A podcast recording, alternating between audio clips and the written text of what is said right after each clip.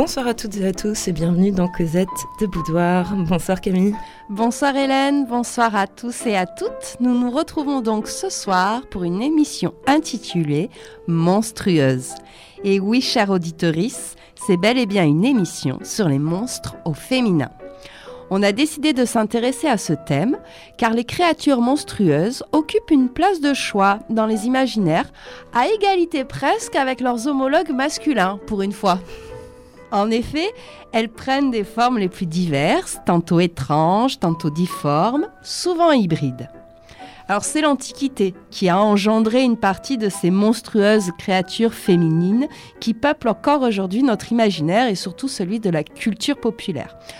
Le Moyen Âge va s'en approprier une grande partie et puis après on le verra, ça va se poursuivre dans l'histoire.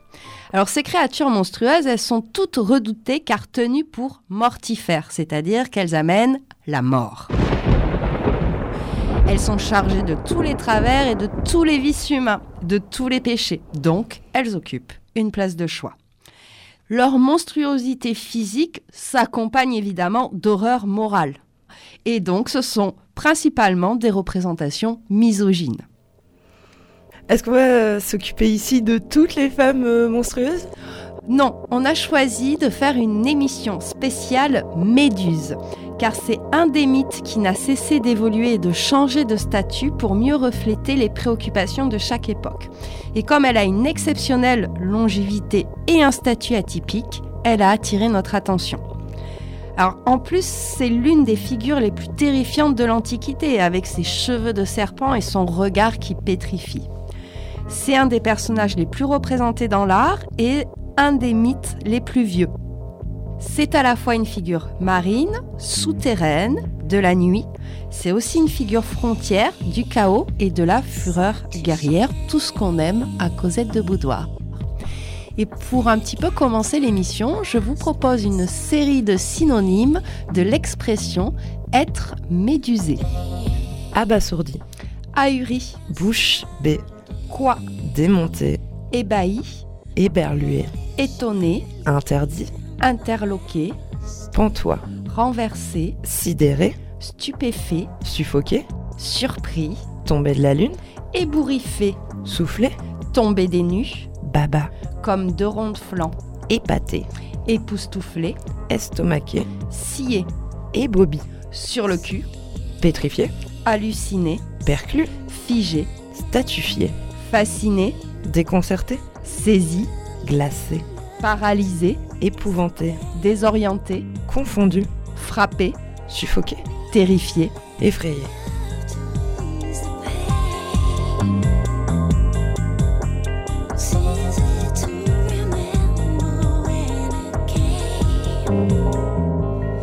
Voilà ce qui nous arrive quand on croise le regard de Méduse. Oui. Alors on a voulu euh, dans cette émission euh, euh, multiplier les points de vue parce qu'on souhaitait s'approprier ou se réapproprier des histoires trop souvent construites et racontées par la doxa patriarcale si on prend les termes de l'époque antique. Nous, on préfère la, la mytho-poétique, c'est-à-dire on préfère analyser les mythes à travers leurs variations, leurs réinventions et leurs reconfigurations, comme vous allez l'entendre ce soir. Donc on a choisi euh, d'organiser cette émission en deux parties. D'abord, on va partir sur les traces de- des gorgones et de méduses, et puis après, on va voir un petit peu comment cette figure évolue à travers l'histoire. Alors quelle est la, la première euh, représentation que, que l'on trouve de, de Méduse Alors déjà, l'origine, elle est un petit peu voilée de mystère. On a une hypothèse assez ancienne qui la lierait à la grande déesse, c'est-à-dire à une divinité eurasienne euh, en lien avec la nature et les animaux, d'où peut-être sa forme hybride. Mais pour répondre à ta question, la première euh, représentation de Méduse apparaît sur un vase de banquet au VIe siècle avant notre ère. Et c'est une représentation plutôt grotesque, assez éloignée de ce qu'on connaît aujourd'hui. C'est-à-dire qu'elle a une tête ronde, mi-animale, mi-féminine, mi-masculine. Elle a une barbe, des moustaches, des grands yeux écarquillés, deux canines, deux crocs de sanglier. Et donc là, dès le début, elle est complètement hybride.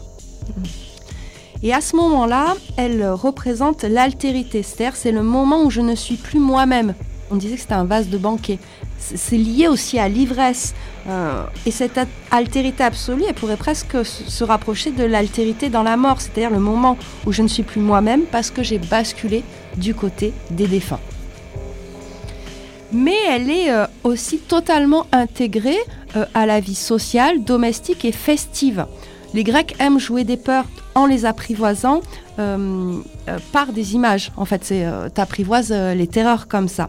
Donc on la retrouve au fronton des temples, sur les armes défensives, notamment les boucliers et les jambières, sur des ustensiles domestiques, voire sur des monnaies accrochées sur des ateliers d'artisans. Voilà. Elle est là pour éloigner le mauvais sort. C'est parce que elle fait peur. Donc son, caractère d'épouvante éloigne euh, les autres monstres, en fait. la, première mention euh, de Méduse, c'est dans l'œuvre d'Homère, j'imagine? Oui, au 8e siècle. Les bases. Les bases. Hein. Et euh, à ce moment-là, elle s'appelle Gorgo. Et elle va incarner la furie guerrière. Là aussi, on la retrouve à la frontière du monde des vivants et des morts. Et elle suscite l'effroi à la seule évocation de son nom. Donc, elle, chez Homère, elle incarne un affect, c'est-à-dire une émotion, la terreur, un attribut, le pouvoir et une fonction. Elle est gardienne, elle est verrou euh, du, monde des morts. Alors ensuite, on va la retrouver chez Hésiode, chez Ovide aussi. Oui, on la retrouve euh, dans l'Antiquité, elle est centrale. Oui. Tu nous fais une, petite euh, généalogie, s'il te plaît, de, de ce qu'elle vient, Méduse? Alors, Méduse serait la fille de Phokis et Keto. Ils ont eu trois enfants, trois gorgones. Sténo, la forte, Euryalé, l'étendue marine, et Méduse, la réfléchie. Elle habiterait en Libye, hein, et donc les deux premières sont immortelles, pas elle. Voilà, c'est pourquoi ces deux sœurs sont immortelles et pourquoi elle est mortelle? Hmm. Alors la légende, la légende, euh, c'est euh, Méduse qui s'unirait à Poséidon dans un des temples d'Athéna. On va revenir sur le, terme employé. D'union, quoi. D'union, parce que clairement, c'est plutôt un viol. C'est un viol, oui. C'est un viol. Même pour Ovide. Hein. Ouais, même pour Ovide. Et Athéna aurait été courroucée par cet affront et cette souillure dans son temple. Elle punit Méduse et la transforme en monstre hideux et serpentard, en la condamnant à effrayer tous ceux qu'elle croiserait et à pétrifier quiconque la regarderait. Donc vraiment, Méduse, à ce moment-là, a un aspect de monstre ailé aux yeux exorbités, défense de sanglier et langue pendante, griffes de bronze et chevelure de serpent. Hmm. Elle est punie. ah voilà, elle est sacrément punie. Alors la finalité, hein, si on continue, c'est si on continue de creuser dans ces mythes, arrive Persée. Persée, il a promis à Polydectès de lui apporter le cadeau de son choix pour, son, pour le mariage avec Hippodamie. On lui demande de rapporter la tête de Méduse. Athéna va l'aider en lui donnant euh, quelques conseils, un bouclier, Hermès lui fournit euh, sa serpe, il trouve le reste du matos chez les nymphes du Styx. Et là, grâce à une ruse qu'il a récupérée euh, au gré, il lui tranche la tête pendant son sommeil. Et là, ça va libérer Pégase. Et il va se servir ensuite de la tête de Méduse pour affronter hein, d'autres ennemis. Puis d'ailleurs, il regarde le, reflet du, bouclier pour aller la tuer. Et ça, c'est rare euh, qu'on ce soit le reflet plutôt que la vérité mm. qui nous mène euh, à la réussite. Enfin, mm, toute la symbolique métaphysique de Méduse aussi. Voilà, moi je partirai pas là-dedans, j'ai pas fait de philosophie, je te laisse. Non moi non plus. Alors par contre, le sang de Méduse est à l'origine de nombreux serpents vénineux. Le corail, en fait, serait aussi issu du sang de Méduse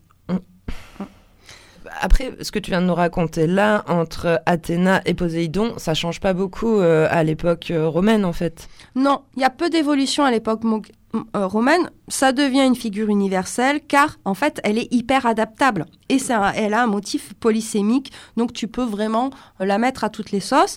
ce qui est constant, c'est sa chevelure serpentine, et puis sa relation avec les mondes souterrains ou marins. C'est vraiment une figure polysémique parce qu'on a à la fois, euh, c'est une figure extrême parce qu'elle est maline, mais aussi une, figure bénéfique pour l'être humain parce qu'elle fait aussi euh, euh, naître des choses de son sang. Voilà, c'est deux, deux pouvoirs en fait, le pouvoir de la mort et le pouvoir de, la vie, hein, Méduse. Alors, ce qu'on vient de raconter sur ce mythe, c'est quand même aussi le parfait exemple d'une histoire volée. C'est-à-dire son corps est violé, elle est privée de désir, et son pouvoir est usurpé par un homme. Hein, Persée, il récupère son pouvoir quand même. Euh, elle est privée de pouvoir l'assouvir, son désir. Mm. Euh, la violence masculine est omniprésente dans ce mythe, mais comme de très nombreux mythes euh, antiques. En tout cas, c'est une répétition de la femme serpent, hein, c'est-à-dire une femme qui est tentatrice, euh, repoussoire et objet de fantasme, puisque le serpent est souvent associé à la sexualité. D'ailleurs, Lucain nous dit c'est dans son corps que, pour la première fois, la nature malfaisante enfanta ces cruels fléaux. De sa gorge sortirent des reptiles dardant leur langue vibrante avec des sifflements aigus. Il flottait sur ses épaules comme les cheveux d'une femme, il fouettait le cou même de méduses enivrées. En plein front se dressaient des couleuvres toutes droites et le peigne faisait couler de sa chevelure le venin des vipères. On pourrait presque faire aussi un, rapprochement avec le mythe de Daphné, hein. Daphné qui est euh, transformée et pour échapper euh, aux violences euh, d'un homme. Méduse est une figure forte, comme on va le voir déjà dans certains textes antiques, et notamment chez Diodore de Sicile, qui lui fait vraiment un rapprochement avec le peuple des Amazones, et c'est ce que tu vas nous lire maintenant. Il y a eu donc en Libye plus d'une race de femmes qui étaient belliqueuses et dont la bravoure virile a suscité une grande admiration. Ainsi, la tradition nous enseigne que le peuple des Gorgones, contre lequel Persée, dit-on, fit campagne, était d'une vigueur remarquable. Puisque ce fils de Zeus, qui était aussi le plus vaillant des Grecs de son temps, a accompli le plus grand de ses exploits en faisant campagne contre elle, ce serait une preuve de la supériorité et de la puissance des femmes dont je viens de parler. De même, la virile bravoure des Amazones, dont l'histoire va suivre manifeste une supériorité frappante quand on la compare au tempérament des femmes de notre temps. Or, comme les habitants étaient en but à de fréquentes attaques de celles qu'on appelle les Gorgones, qui étaient leurs voisines, et que d'une façon générale ils se sentaient menacés par ce peuple, Myrina, dit-on, à la requête des Atlantes, envahit le pays des Gorgones dont nous venons de parler. Celles-ci se rangèrent en bataille et il s'ensuivit un rude combat, et les Amazones, l'ayant emporté, tuèrent un grand nombre de leurs adversaires, et ne firent pas moins de 3000 prisonnières. Les Gorgones qui restaient, s'étant enfuis vers une région boisée, Myrina entreprit d'incendier la forêt, car elle désirait exterminer leur peuple. Mais comme elle ne pouvait réussir dans son entreprise, elle revint aux frontières du pays. Cependant, comme dans leur euphorie, les Amazones relâchaient leur surveillance pendant la nuit, leurs prisonnières passant à l'attaque dégainèrent les épées de ces femmes qui s'imaginaient avoir vaincu et en tuèrent un grand nombre. Mais, finalement submergées par la foule qui les entourait de partout, malgré une lutte vaillante, elles furent toutes massacrées. Et les Gorgones, qui par la suite avaient rétabli leur puissance, furent à nouveau vaincus, cette fois par Persée, le fils de Zeus, sous le règne de Méduse. Pour finir, elles furent exterminées par Héraclès, ainsi que par le peuple des Amazones, lorsque ce héros, dans son expédition vers les régions du couchant, érigea les stèles de Libye, estimant qu'il serait scandaleux pour lui, qui avait résolu d'être le bienfaiteur de l'ensemble du genre humain, de tolérer que certains, parmi les peuples, fussent gouvernés par des femmes.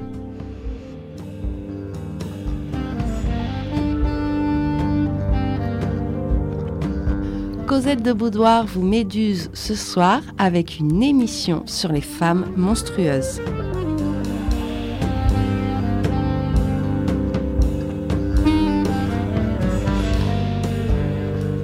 Dans ce mythe, raconté principalement par des hommes, certains voient en elle une figure de castratrice.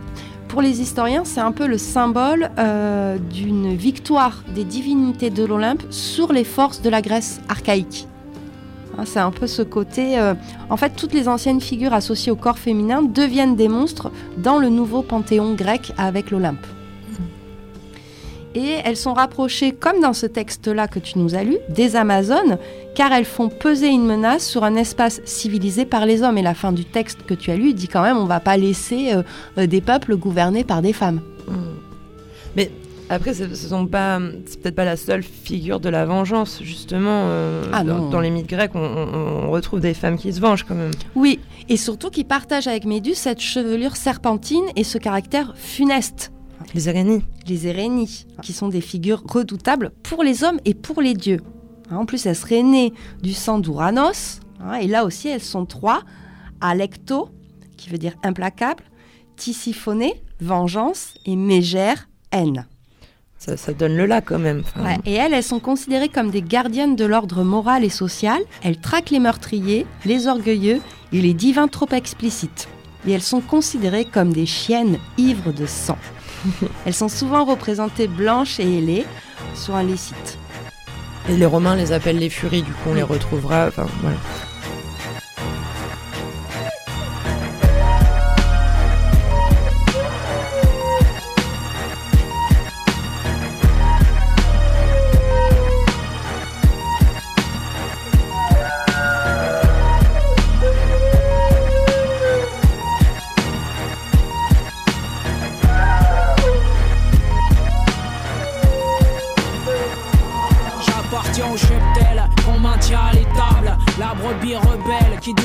Le bétail. Mon nom est un détail et personne ne m'appelle. Qui aura ma gueule sera décoré d'une médaille. Deviendra un modèle, une idole pour la foule. Un symbole, le cowboy qui a vaincu le cobaye.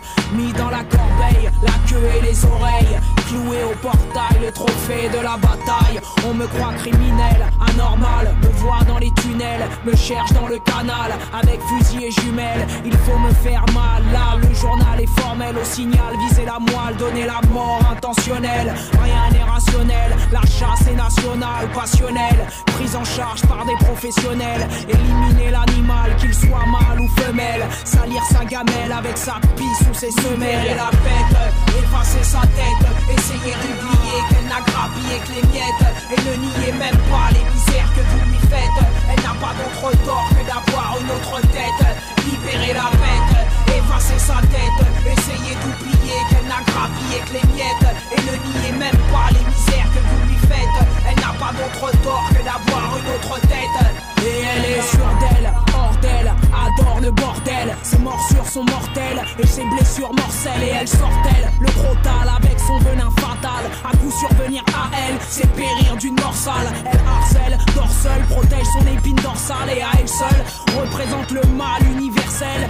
Pille toutes vos parcelles, vos portions, vos pains de sel. Faites attention à celle que la cruauté en sorcelle. Scellez les arrières sales, les nacelles, les passerelles, les quartiers, les cartels, les écoles maternelles. Quelles sont les nouvelles, ces rituels éventuels Où va-t-elle, où vit-elle Ces va-et-vient habituels,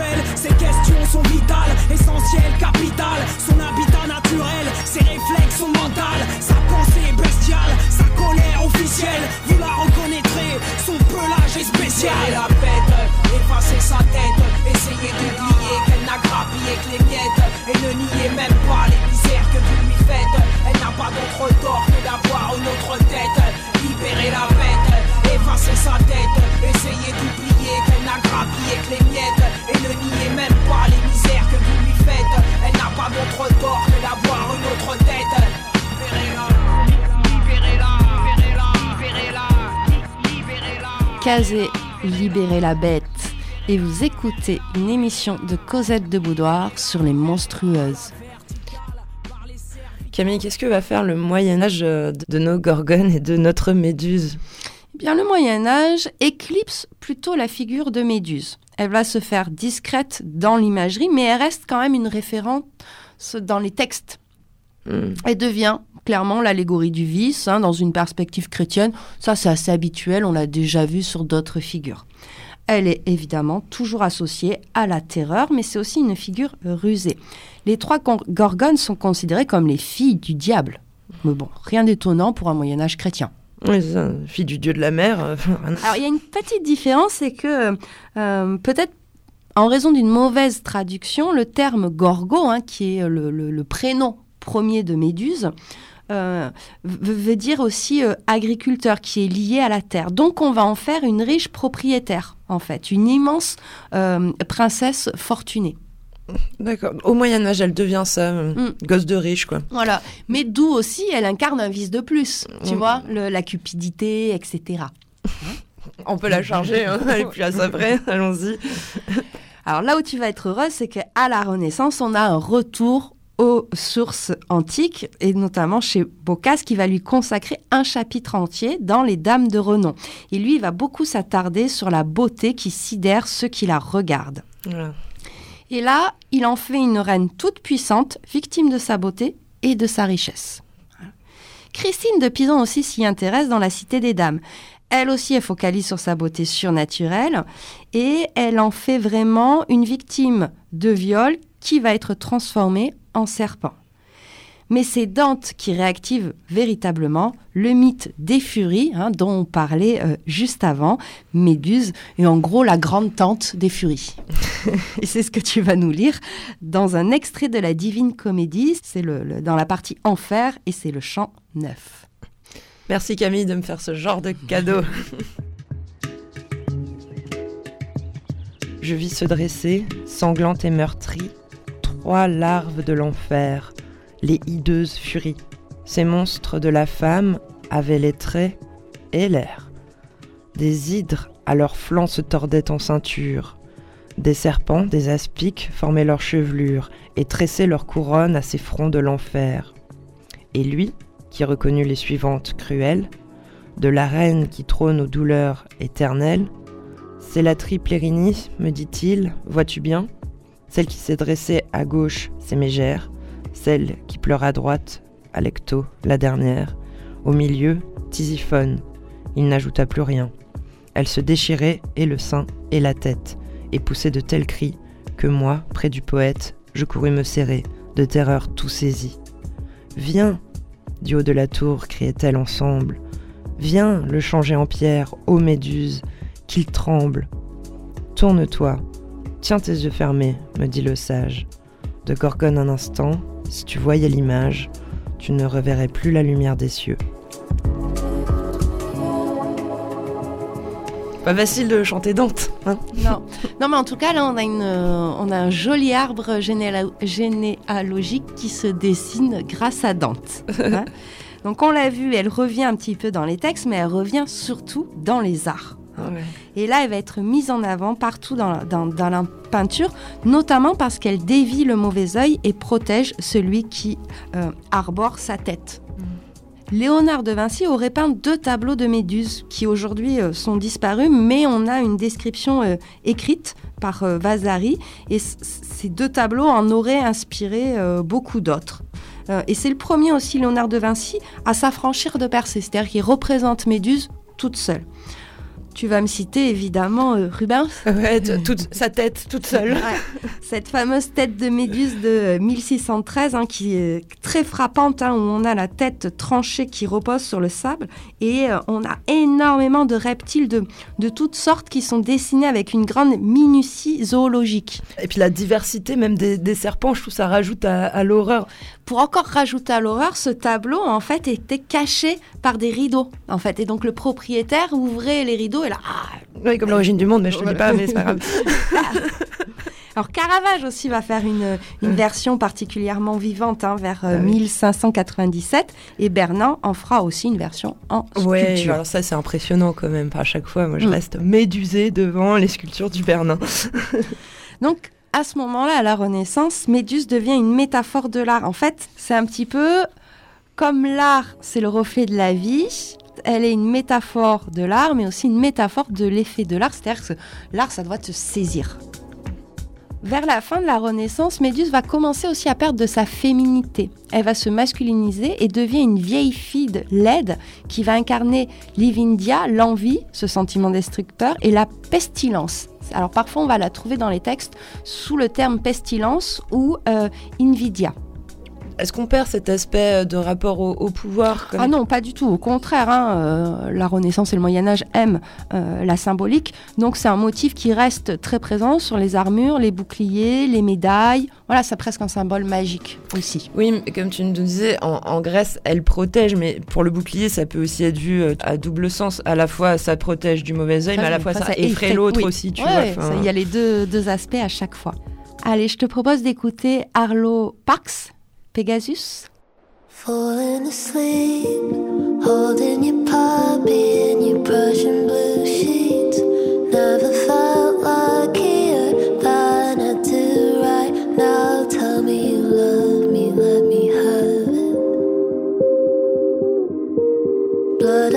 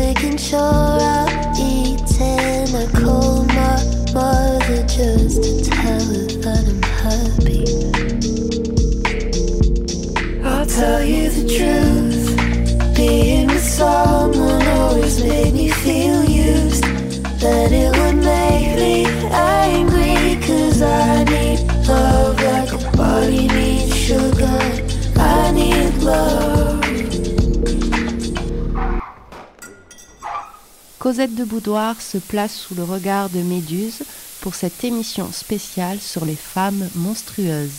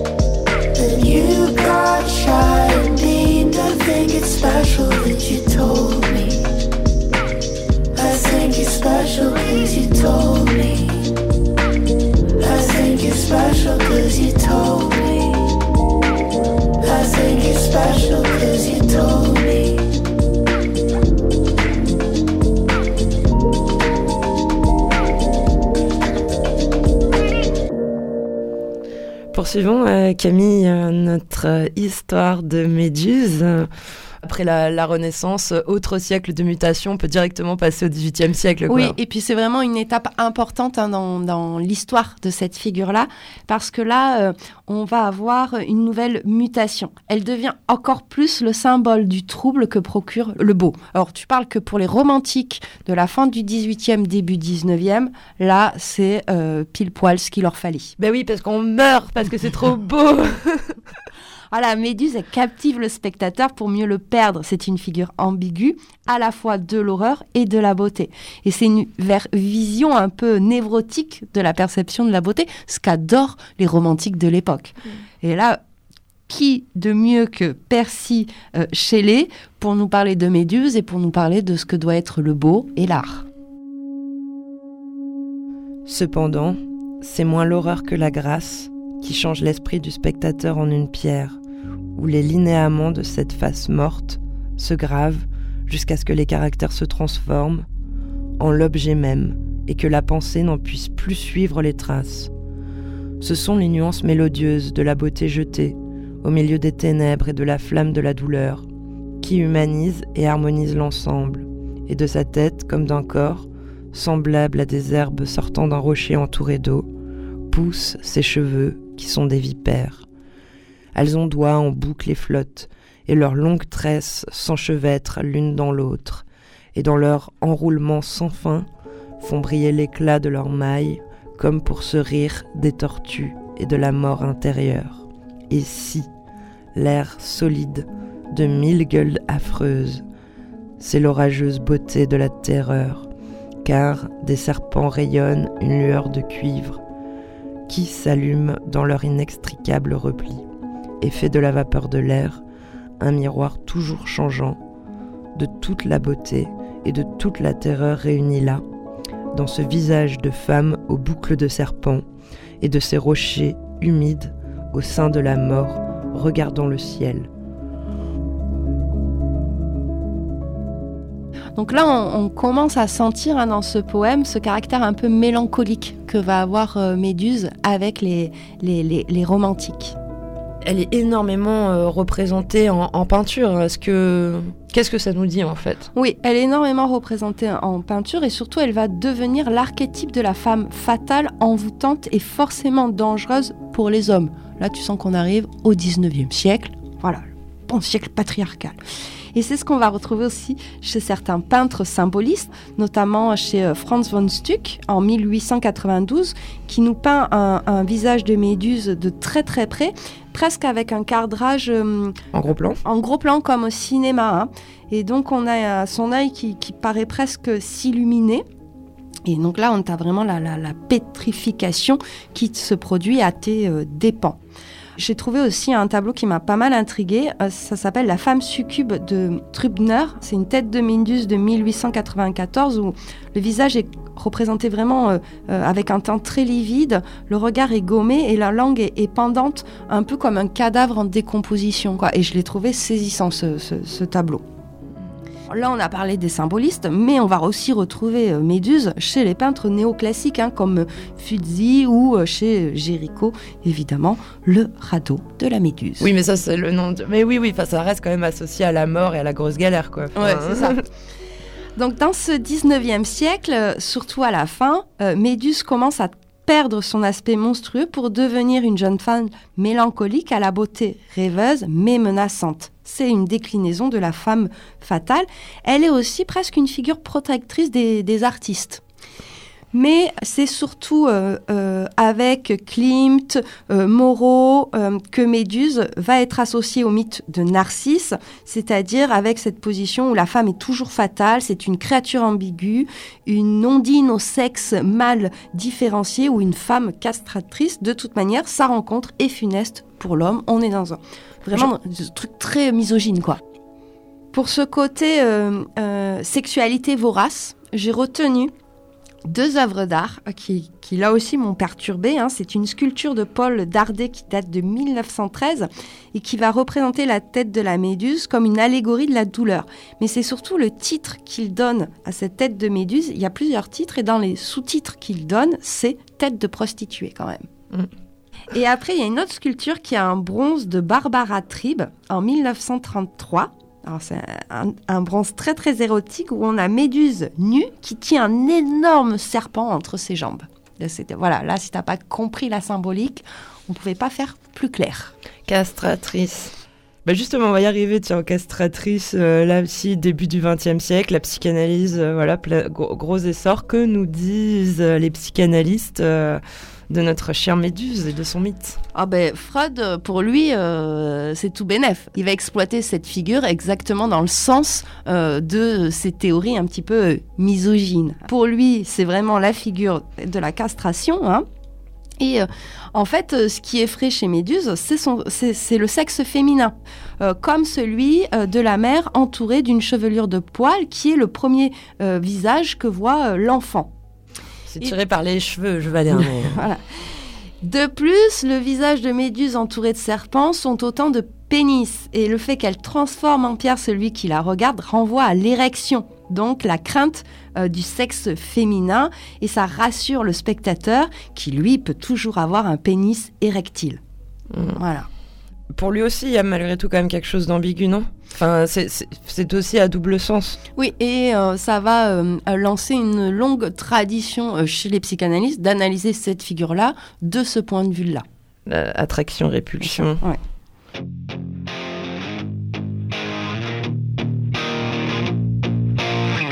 Just a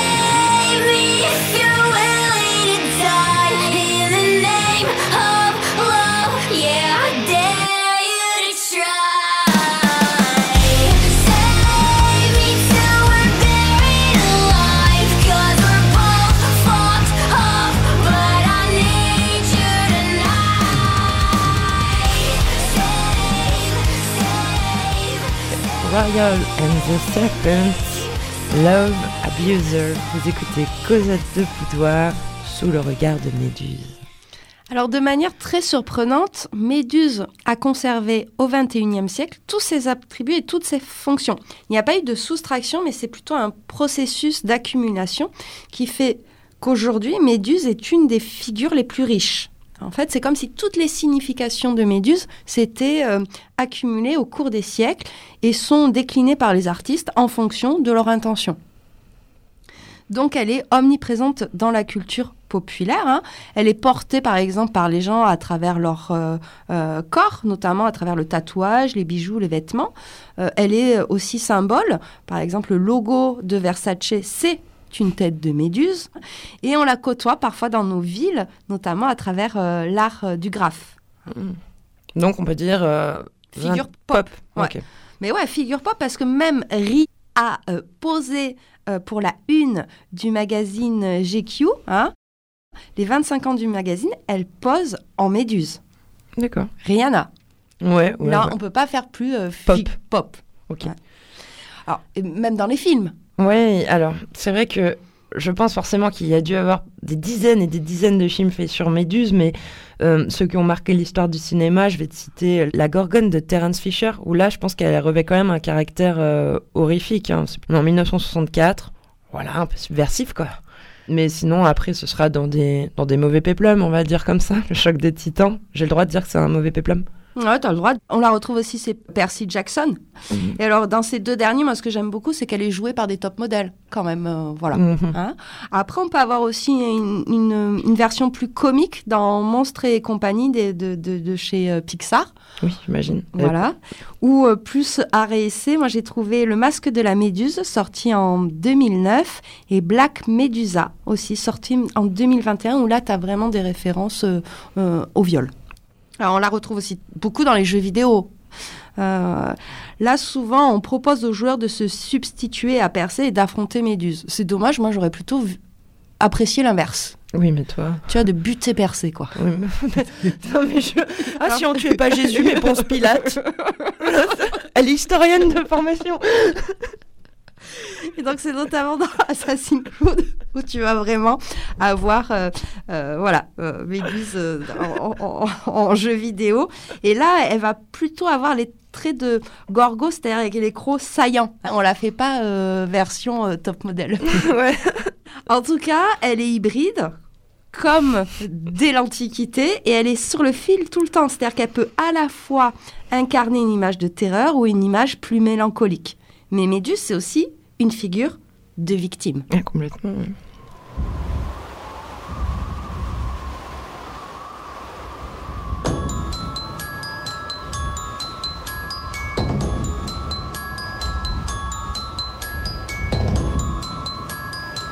You're now listening to A-Rod music. I'm so cold, I'm dripping icicles. Go and take your man, that nigga might miss you. Spent this whole commission on my neck and air. To stand around me, need to have your winter gear. Pay me coats and benzies, it's that berg ice. That's why I do not feel these bitches frostbite grown money. Ever since a youngin' made my own money, you broke, honey. And they call me Banks cause I cologne money. Colder than December, my diamonds on in the winter, so that's fly ice in my life. I don't see no limits, so I strive and I shine twice. I ride around and get it. Just listen for a minute. That was only one thought, let me finish. Competition, I'ma beat them so relentless. I'ma be legendary when I end this. They rise and I arrive in this. All hail the supreme ice princess. Tell the carriage, hurry up and come and get me. Tell the haters run along, you can miss me. Hollywood, you could go and they list me. I like a shot of hard whiskey. Azalea Banks, Ice Princess. Et on a choisi ce petit morceau euh, parce que là aussi, dans le clip, on a une figure de Méduse. Voilà, on vous laisse aller voir. Donc on disait que euh, Méduse était une figure euh, de victime, mais c'est aussi une incarnation du euh, family gaze, puisqu'elle finalement elle transforme les hommes en objets. Elle est une puissante protection contre le regard masculin. paf, tu me mates, paf, tu deviens pierre. Alors ce côté-là, on va tout de suite le trouver dès les années 70 avec les mouvements féministes. Je pense notamment à l'ouvrage d'Hélène Sixou, hein, Le rire de la méduse, qui récuse l'idée d'un corps féminin euh, étrange qu'il faudrait dompter. Et en fait, elle invite les femmes à se libérer euh, de, cette idée d'étrangeté de, dans leur corps. Et c'est la première autrice à s'emparer de ce mythe. Et d'ailleurs, elle va aussi euh, souligner, Hélène Sixou, je crois que le fait qu'on tue Méduse alors qu'elle est enceinte et que ça c'est quand même assez euh, rarissime. Hein. L'autre grande féministe des années 70, euh, Monique Witting, et elle, elle imagine qu'Athéna, reine des Libyennes, aurait déclenché une guerre contre Méduse, reine des Gorgones, parce que en fait Athéna aurait été euh, amoureuse en secret euh, de Méduse. Et c'est ce qu'on retrouve dans ce chant d'amour d'Athéna pour Méduse, qui est une sorte de réécriture contemporaine du, issue du brouillon pour une encyclopédie des mythes. Et c'est ce que tu vas nous lire là maintenant.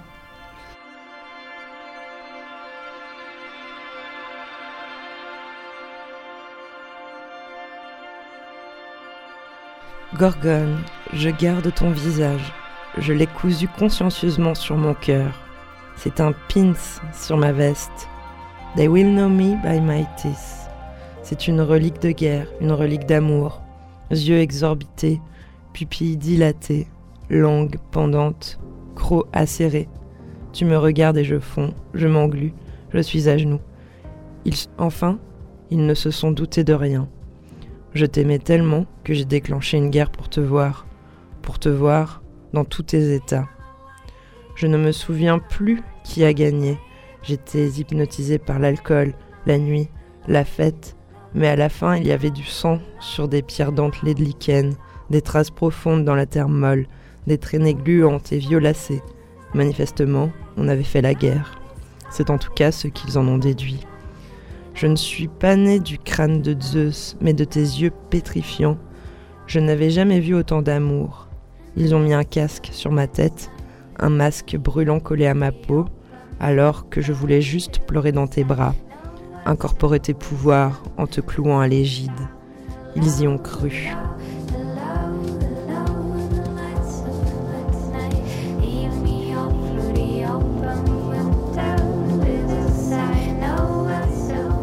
moi j'aime bien cette version où Athéna en fait elle serait amoureuse de Méduse. Oui et non, parce que euh, si elle envoie percer la tuer, euh, c'est quand même. Il euh, faut faire du bien aux gens qu'on aime. Bon, en tout cas, on peut dire que Méduse est une figure antipatriarcale avec des ambiguïtés fortes et complexes.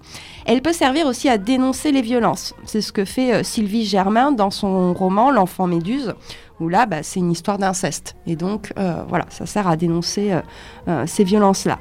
C'est aussi ce que va faire Nina McLaughlin dans euh, son ouvrage Au vide réenchanté où elle donne voix enfin à Méduse et ce que je vous propose de lire là maintenant.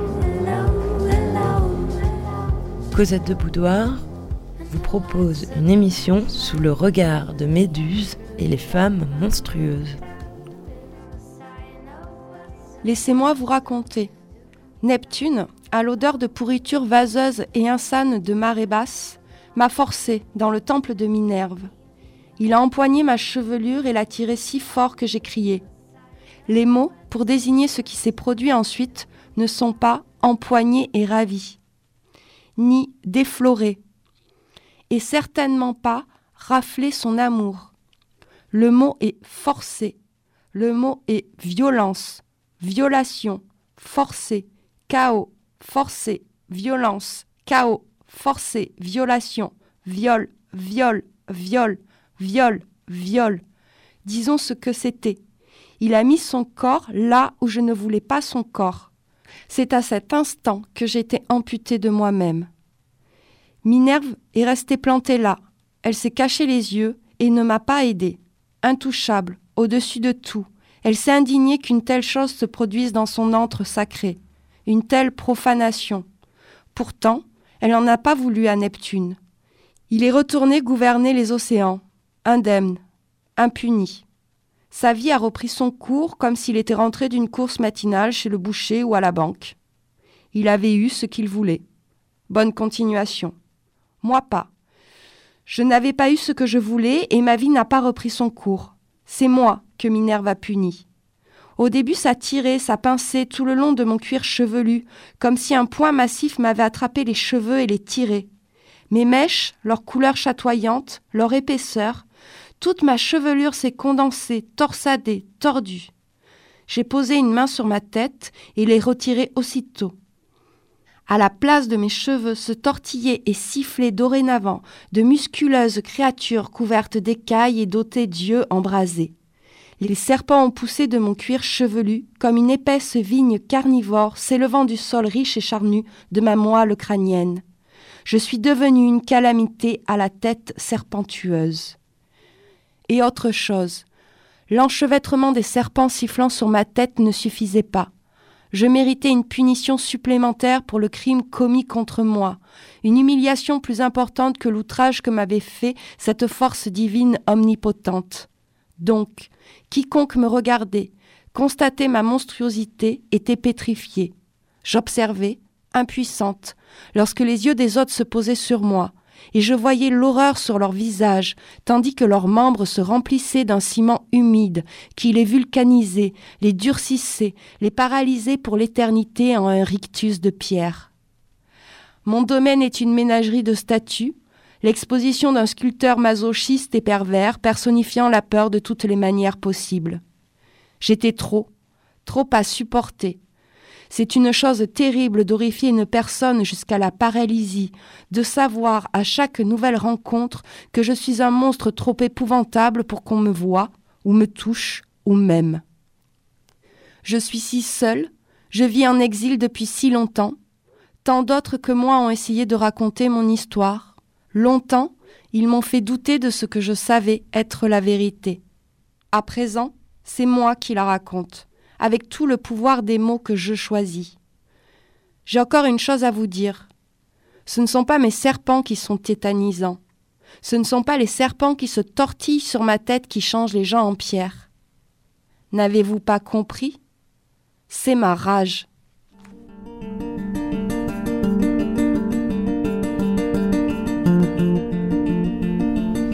Merci Camille. C'est la première fois où Méduse parle en fait. Ouais. T'imagines 3000 ans après, on lui donne enfin la, parole à Méduse pour expliquer euh, son histoire. Quoi. Parfois, Méduse aussi euh, peut légitimer un recours à la violence parce qu'elle est représentée comme une guerrière. Donc là aussi, euh, dès le 19e siècle, on va trouver quelques sculptures, hein. notamment je pense à la sculpture La Gorgone d'Adèle d'Afri, qui présente des attributs du pouvoir. Elle est droite, fière, déterminée, elle a un regard projeté vers l'avant. Et puis surtout, elle est entière, elle n'a pas la tête coupée, quoi. Camille Claudel aussi va, va faire une très belle sculpture de Méduse. Alors c'est un corps gisant, mais ça interroge aussi. Et puis, euh, dernièrement, elle va être aussi le symbole du, mouvement MeToo. Oui. Alors ça, c'est l'artiste Luciana Garbadi hein, qui a fait une sculpture de Méduse tenant la tête de Persée euh, et qui est une sculpture qui est exposée à New York qui a suscité pas mal de débats parce que, en fait, même si euh, ces méduses là qui coupent la tête de Persée, euh, elle est représentée, méduse quand même euh, plutôt mince, sans poil, avec les canons esthétiques très occidentaux, quoi. Même si la nudité, normalement, on l'a, chez les Grecs, on la réserve aux héros. Donc, voilà. Mais c'est vrai que si elle avait eu quelques vergetures, etc., elle aurait été peut-être un peu plus, plus féministe, quoi. Oui, mais après, au fur et à mesure de l'histoire, ils sont un peu lissés, en fait, ces mythes-là. On l'a vu pour les sirènes qui perdent un mm. peu leur aspect subversif. Mm. À la fois, c'est bien de voir que Méduse est enfin, qu'il y a une volonté de la reprendre. On perd aussi des caractéristiques. Mm. À l'inverse, euh, certains masculinistes font d'elle une incarnation des féministes mauvaises et stupides. D'accord. Ouais. Pourtant, Méduse représente d'abord pour les féministes une image d'oppression. C'est un symbole d'oppression. Euh, c'est aussi une. Alors certes, c'est une figure de victime, mais c'est aussi une victime qui se rebellerait hein, contre son bourreau pour affirmer son autonomie, sa puissance et sa liberté. Hein. Elle incarne aussi une figure de paria. Et c'est un petit peu euh, cet aspect-là qu'on va trouver dans les. Euh, dans les dernières réécritures de, de, cette figure, notamment dans tout ce qui est les romans d'apprentissage ou les romans actuels gothiques féministes. C'est un petit extrait que tu vas nous lire. Dans la glace nébulisée de pluie, mes méduses ont émergé de l'obscurité. Et par leur révélation, tout s'est éclairé. D'un coup, j'ai compris pourquoi ma mère avait eu si honte d'avoir accouché de moi, pourquoi mes sœurs m'avaient prise en aversion, pourquoi mon père en avait fait une apoplexie. J'ai compris la révulsion de la directrice, la fuite de Cisane et la terreur des hommes à ma vue. J'ai enfin compris ce que tu voulais dire par des yeux de femme. Car chacun de ces yeux offrait le spectacle saisissant d'une vulve ouverte et humide. Mais ça, tu le sais mieux que quiconque. Les paupières supérieures et inférieures, aussi charnues que les replis gonflés des grandes lèvres, étaient hérissées de cils drus de la texture des poils pubiens. Dans l'angle interne de l'œil, la caroncule lacrymale saillissait sans vergogne comme un clitoris hors de son capuchon. Au milieu de la sclérotique, qui n'était pas blanche, mais injectée de sang et couleur de la chair à vif, les nymphes violacées de l'iris palpitaient frénétiquement, et l'ostium de la pupille dégorgeait son liquide cyprinal avec des mouvements de succion. J'ai été aspirée dans ce giron vaginal. J'ai traversé l'hymen du cristallin et la glaire du corps vitré. J'ai franchi le col ciliaire et j'ai débouché dans la matrice utérine des rétines. Au milieu de la paroi endométriale, les maculas, ces corps jaunes où se concentrent les cellules visuelles, m'observaient telles deux prunelles flamboyantes. Je connaissais intimement ce regard, à la fois arbitraire et implacable. C'était celui du monstre qui m'avait tenu en esclavage toute ma vie. Je parle bien sûr de la honte, celle du corps, de ses parties intimes et de ses défauts physiques.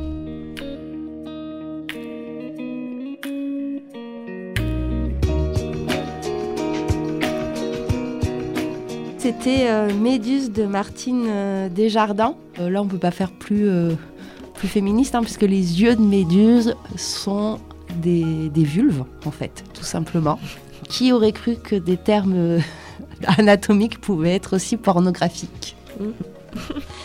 Méduse, et on terminera là-dessus, est aussi une figure de proue revendiquée par les afrodescendants euh, en Amérique du Nord et en Europe, par euh, les personnes racisées et aussi par les militants LGBT. Là, je pense à trois œuvres d'art euh, qui ont un petit peu marqué ces derniers temps. Une Médusa West avec des serpents en wax, qui est une œuvre d'art de Yinka Shonibare. Euh, je pense aussi à cette très belle photographie de l'artiste Laetitia Ki. C'est une artiste ivoirienne qui va sculpter ses cheveux et dans son autoportrait en méduse, en fait, ses cheveux deviennent des, des serpents. Et donc elle en fait une femme forte et africaine pour dénoncer la diabolisation des femmes noires par les Européens. Et je terminerai aussi sur l'affiche de J. Laura Blandon, où elle utilise la figure de Méduse avec ce sous-titre Les vêtements ne sont jamais un consentement. Ce qu'on a vu tout au long de cette émission, c'est qu'il est important de réinventer, de complexifier, par la force de l'imagination, des héroïnes qui peuvent paraître parfois secondaires ou unidimensionnelles, perfides ou ridicules, hein, et de faire émerger d'autres modèles en fait qui peuvent être alternatifs, positifs et surtout pluriels. Oui, parce qu'en fait, la plasticité des mythes permet de leur offrir d'autres possibilités d'existence. En fait, un mythe, c'est une matière mouvante, donc on peut sans arrêt le réécrire et le faire correspondre ou lui faire dire des choses en lien avec nos sociétés. Et je trouve que la figure de Méduse, elle est incroyable pour ça. Puis bientôt tu vas te lancer dans les petites euh, uchronies. hein. En réécriture. Ouais. Les mythes vus par Cosette.